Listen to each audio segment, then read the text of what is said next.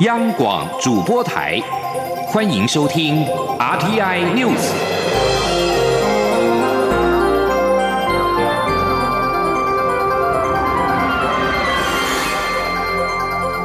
听众朋友您好，欢迎收听这节央广主播台提供给您的 RTI News，我是张顺祥。俗称武汉肺炎的 COVID-19 疫情持续延烧，由于境外移入案例持续的攀升。中央流行疫情指挥中心宣布，自台北时间三月二十四号零点开始到四月七号，我国全面禁止旅客登机来台转机，以减少人口跨境流动，降低疾病传播的风险。请听央广记者郑玲的报道。武汉肺炎疫情蔓延全球，台湾日前已宣布禁止外国人入境。不过，近日境外移入个案仍持续攀升。为了进一步避免疫情透过航空运输传播，中央流行疫情指挥中心二十二号在记者会上宣布，自三月二十四号零时起到四月七号，台湾全面禁止旅客登机来台转机，实施期暂定两周。疫情指挥中心副指挥官陈宗彦说：“从三月二十四号，也就是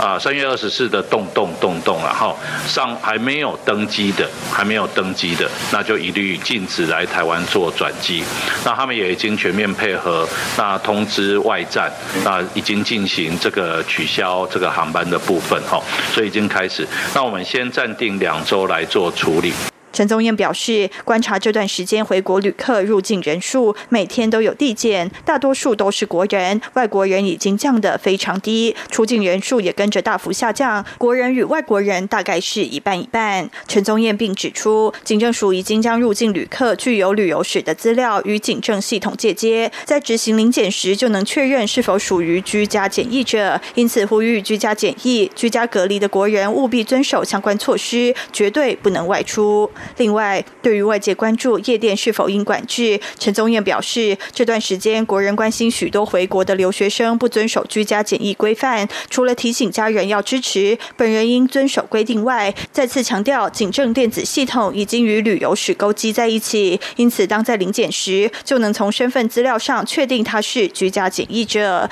陈宗彦也提到，许多夜店这段时间也开始做出自主管理措施，包括进入夜店者必须量测体温或。主动了解是否有国外旅游史，提醒不要进入。因此，还是呼吁大家遵守相关规定，也请警方夜间临检时，针对夜店做强化临检。央广记者郑玲采访报道。中央流行疫情指挥中心宣布，自台北时间三月二十四号零点到四月七号，台湾全面的禁止旅客登机来台湾转机。长荣航空跟华航都表示全力配合，而现阶段是以运输滞留在海外旅客、留学生、台商返台为主要的任务。COVID-19 疫情持续升温，中央流行疫情指挥中心在二十二号宣布新增十六例新确诊的案例，包括了十三例是境外移入，三例是本土。其中一名本土的案例是养护机构的护理师，也成为台湾首宗养护机构护理师确诊个案。而全国目前确诊案例增加到一百六十九例。央广记者。刘玉秋报道：台湾确诊武汉肺炎的案例持续攀升。中央流行疫情指挥中心二十二号公布新增十六例新确诊案例，列为第一五四到一六九案，其中十三例为境外移入，三例本土，有九男七女，年龄介于十多岁到七十多岁。统计全国目前共有一百六十九例确诊案例。值得关注的是，指挥中心公布的三例新本土案例中，其中案一五六为养护。机构护理师成为台湾首宗养护机构确诊案例，引发养护机构恐群聚感染疑虑。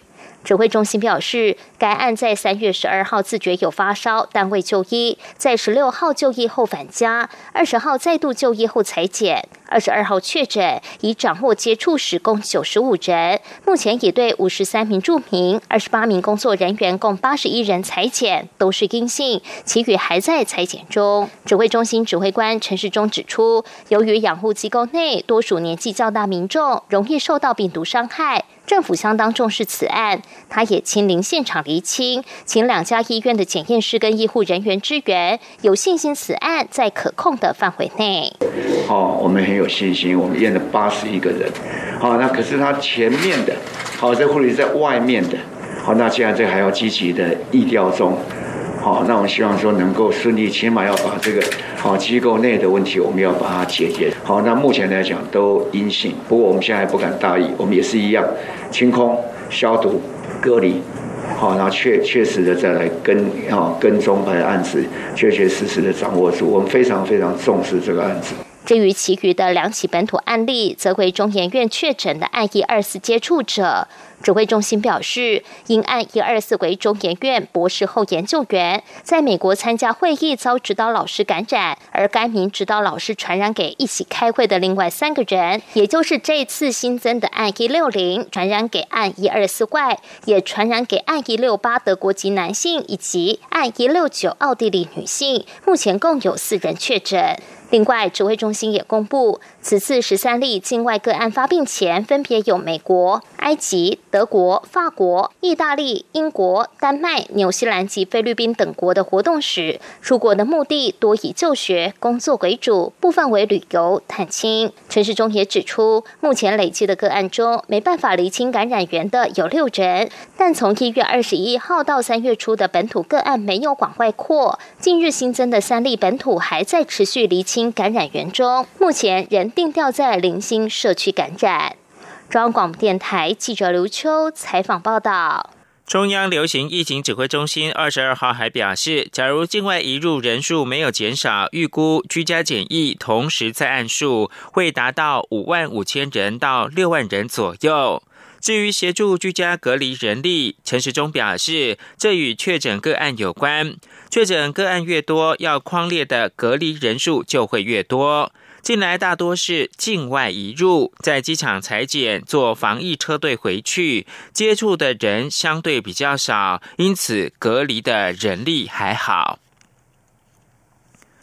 COVID-19 疫情冲击到经济，立法院的法制局建议振兴抵用券执行时程宜提前，不必等疫情和缓之后再发放，以利收时效。民进党立委钟嘉宾认为，报告应该先提出振兴抵用券发放时机的条件依据，才能够进一步评论。而国民党立委曾明宗则是赞同部分提前的发放。避免中小企业收不到账款倒闭。记者郑林报道。因武汉肺炎对经济造成冲击，行政院规划二十三亿元特别预算，在疫情缓和后发放振兴抵用券，促进消费。立法院法制局二十号提出发放振兴抵用券之延期报告，建议先规划后台作业，妥善配套前置措施，及早提供援助，不必等待疫情缓和后执行，以见及履及，消除影响国内消费因素，避免企业陷入困顿或倒闭，尽早易补经济动能。民进党立委钟嘉宾指出。他认同振兴抵用券发放前，整个后台作业相关配套对业者宣导与消费者使用应先做说明，但振兴抵用券的发放时程应提前或延后，必须先定义明确的发放时机。参考点不是指具体日期，而是发放的条件。啊，是指说，当国内已经不再有呃这个确诊病例了，还是说当？这个这个呃，居家检疫人数下降到什么多少？这时候就是一个推出的时机。不晓得法制局的报告里面有没有具体对这些条件做出描述？国民党立委曾明宗则说，中小企业收受账款的时间短则九十天，长则一百八十天，可能还没发放振兴抵用券，企业就倒闭。因此，他赞同部分可以提前发放，待疫情缓和后再大量发放。你不晓得疫情会烧多久？我觉得恐怕你看从一月底开始嘛，那六个月的话就是七月的。看这情况，七月恐怕能不能缓和就不知道。怕你太慢的话，根本来不及。所以基本上政府的纾困措，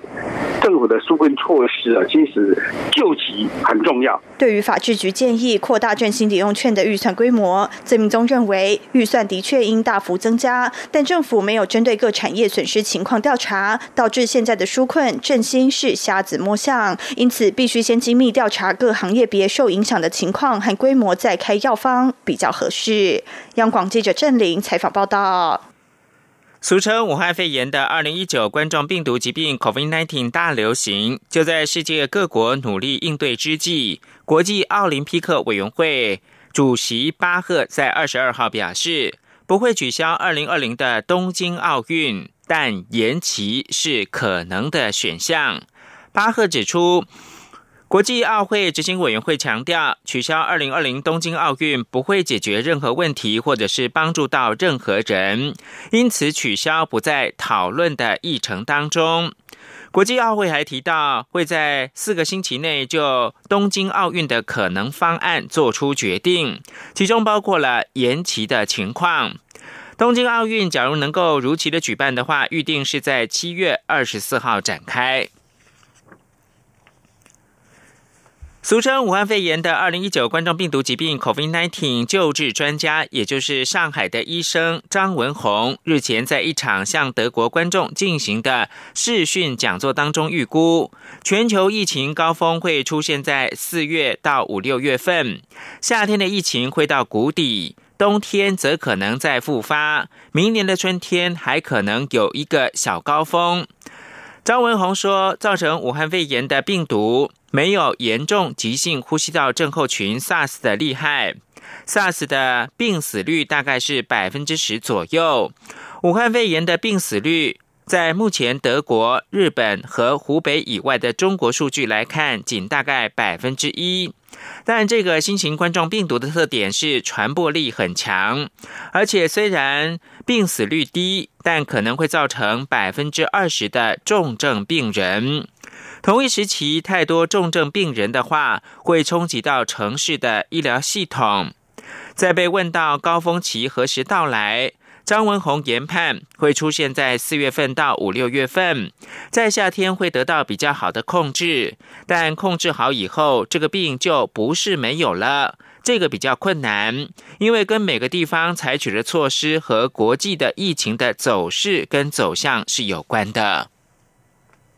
各位朋友，大家好，我是台大医院张尚存医师。自从武汉肺炎疫情发生以来，许多人配合政府居家隔离或居家检疫而被限缩了行动自由。我们不应该害怕或排斥，要多给他们一些支持与鼓励。也提醒居家隔离或居家检疫的民众，确实做好与外界隔离。不管疫情如何变化，大家都要有正确正向的态度，不要彼此贴标签，才可以守护台湾的健康。由政府请安心资讯由。机关署提供。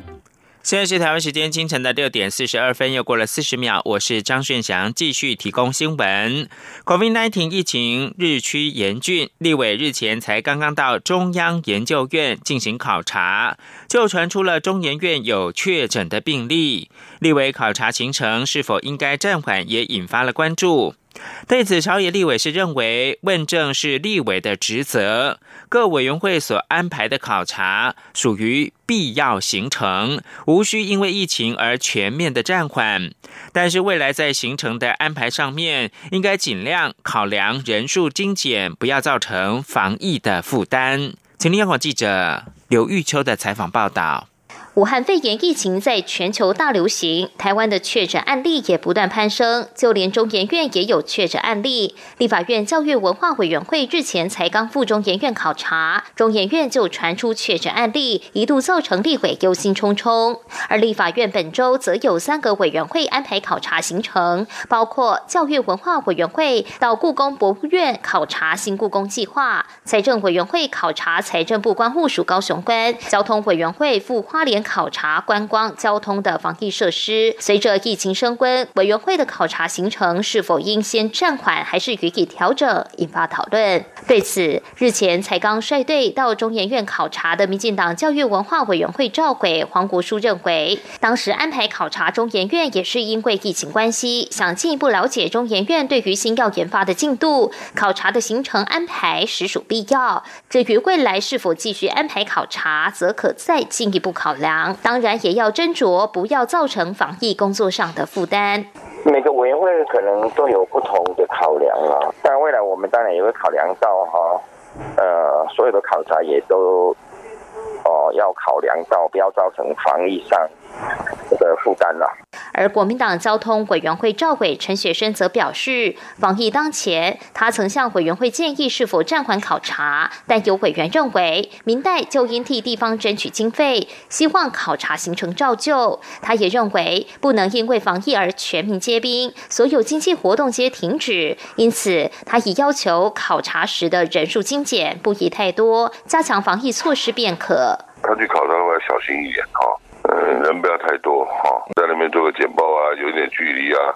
防疫的措施准备好的话，考察也未必说不好了，也可以啊。通通瘫痪了，停摆了，每天在家通通。都来做事情好了，就是凡是中庸就好了，中庸知道了，不要太超过。立法院卫环委员会召回邱泰元日前也曾安排到医疗院所考察防疫准备状况，引发外界质疑防疫期间在添乱。不过，中央流行疫情指挥中心指挥官陈时中当时认为，尊重立法单位的权责，他觉得考察很好，但阵仗不要太大。中央广播电台记者刘秋采访报道。此外，在传出确诊的中研院的方面呢，院长廖俊志表示，揭露或者是隐匿武汉肺炎确诊者的资讯，二者皆有盲点，期盼能够展现人性的光辉跟真诚，对异议者耐心的沟通跟解释，对确诊者给予最大的关怀跟支持。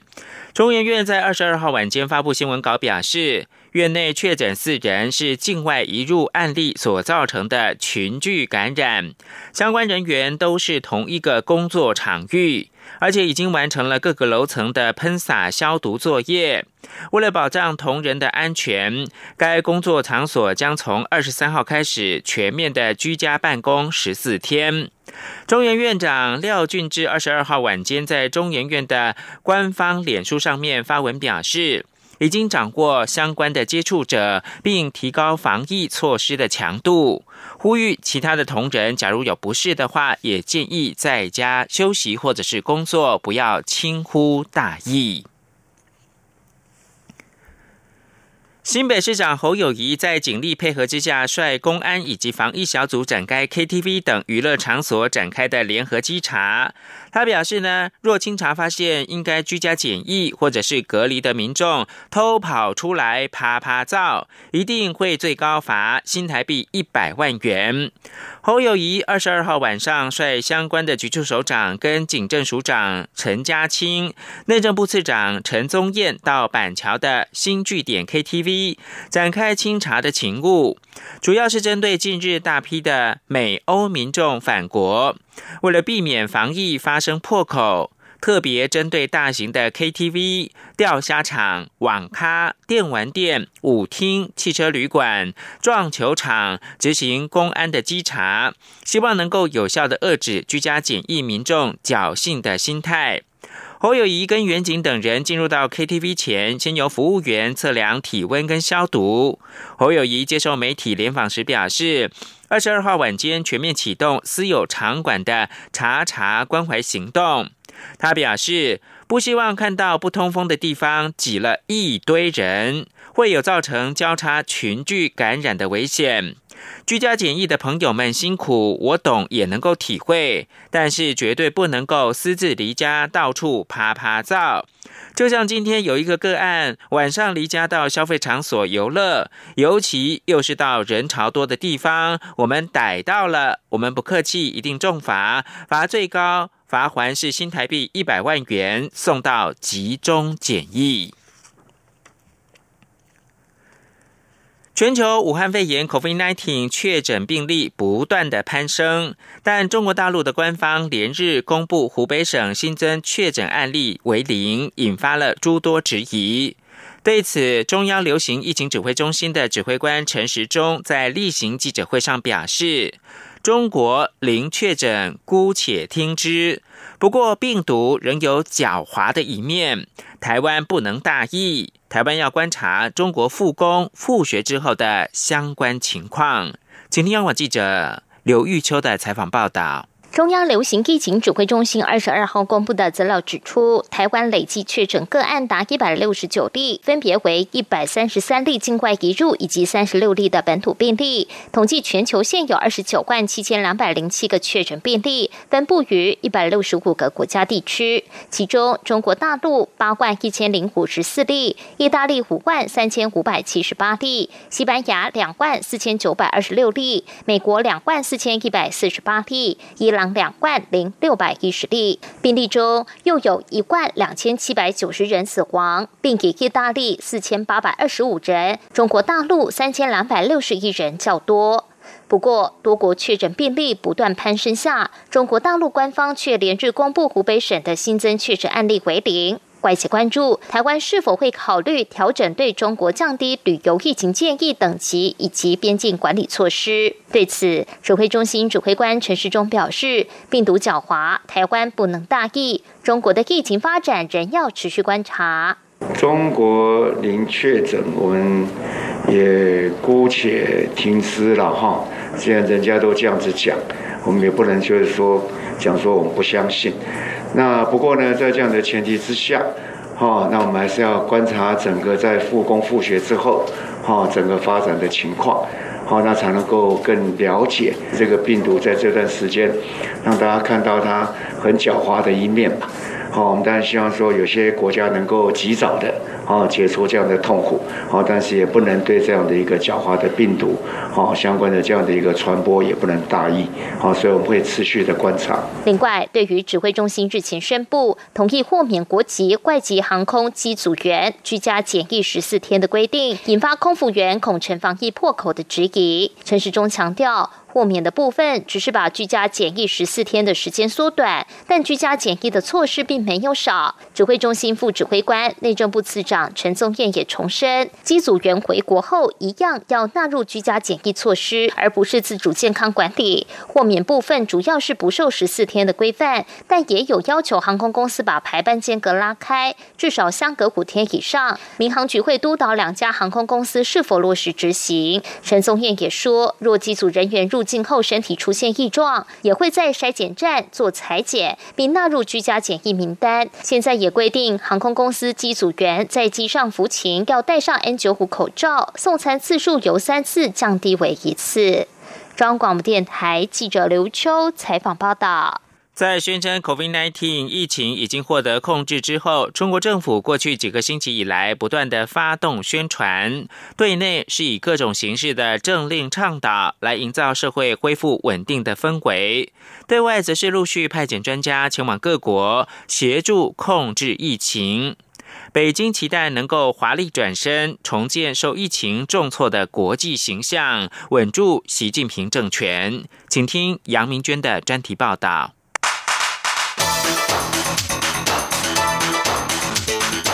专题报道：中国国家主席习近平在掌权后，启动中国的外交攻势，争取在国际组织中的地位，要求外交官员拓展在全球的触点，并砸大钱在他国进行基础建设计划。但在新冠病毒肆虐后，许多国家把中国列为拒绝往来户，并重新评估供应链。受疫情冲击。中国外交官目前有两项重要任务，一个是设法重建外国制造商的信心，另一个则是确保习近平继续掌握大权。对习近平来说，赌注很高。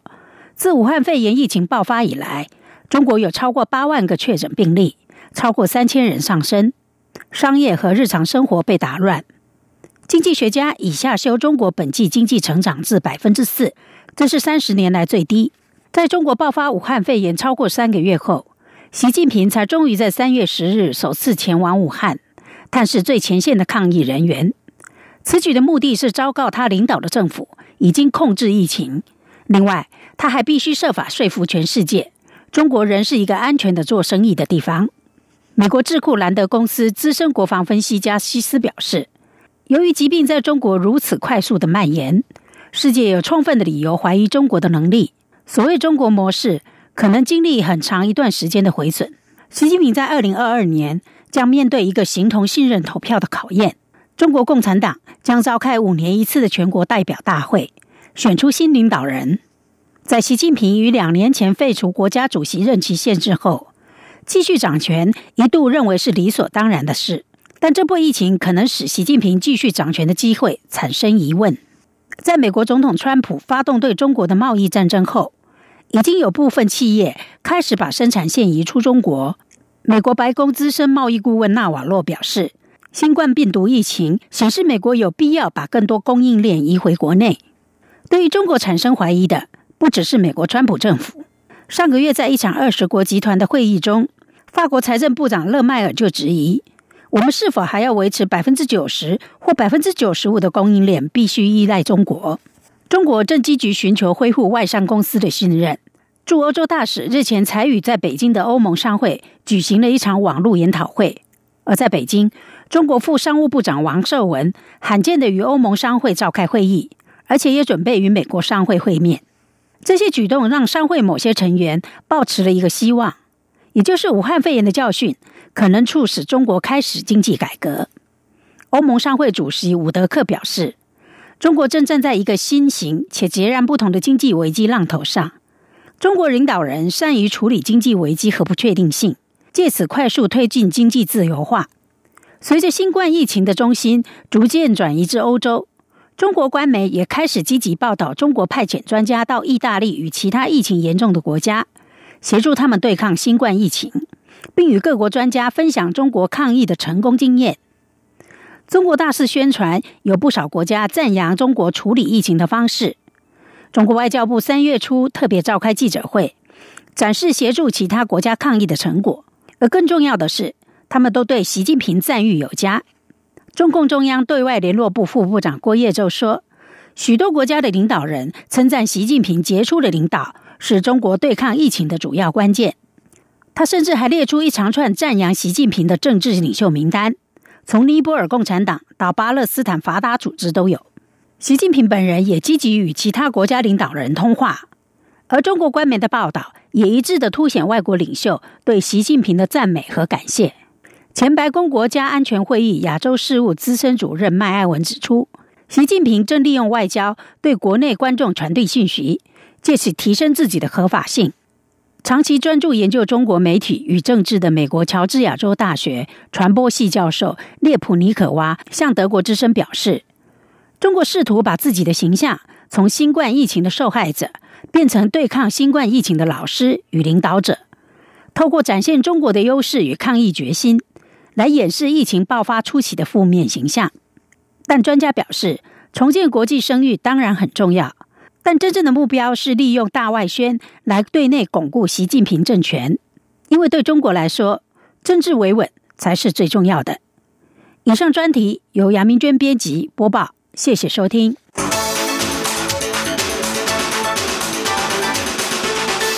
继续提供的是武汉肺炎在国际相关的综合报道。在欧洲的确诊数已经破十五万例，同时科索沃跟塞浦路斯都通报出现首起死亡病例。罗马尼亚也表示，境内已经有两人染病不治。欧洲的武汉肺炎累积确诊数已经达到至少十五万二千一百一十七例，包括了七千八百零二起死亡的病例。欧洲已经超越了亚洲，成为全球受到武汉肺炎疫情大流行冲击最严重的州。意大利当局二十二号通报，境内新增六百五十一起俗称武汉肺炎的 COVID-19 死亡病例，累计的死亡数来到了五千四百七十六人。全国确诊数逼近六万例，意大利的死亡率高达百分之九，相较世界各国死亡率多不超过百分之四。意大利媒体认为，主因是除了患者年纪大，也代表意大利实际感染者可能更多，恐怕是目前数目的十倍。另外，在瑞士。二十二号确诊人数较二十一号增加了九百多例，累计达到七千零十四例，死亡则是增加四例到六十例。在个人的方面，来自西班牙的世界知名男高音，七十九岁的多明哥，二十二号在脸书透露表示，自己检测呈现阳性反应，目前居家自主隔离当中。西班牙境内已经有两万八千多起确诊病例，并有超过一千七百人不治，死亡数在全球仅次于意大利跟中国。而德国总理梅克尔近日接触到一名医生感染，因此自决定要。自主的居家隔离，并且是接受检测。以上新闻由张顺祥编辑播报。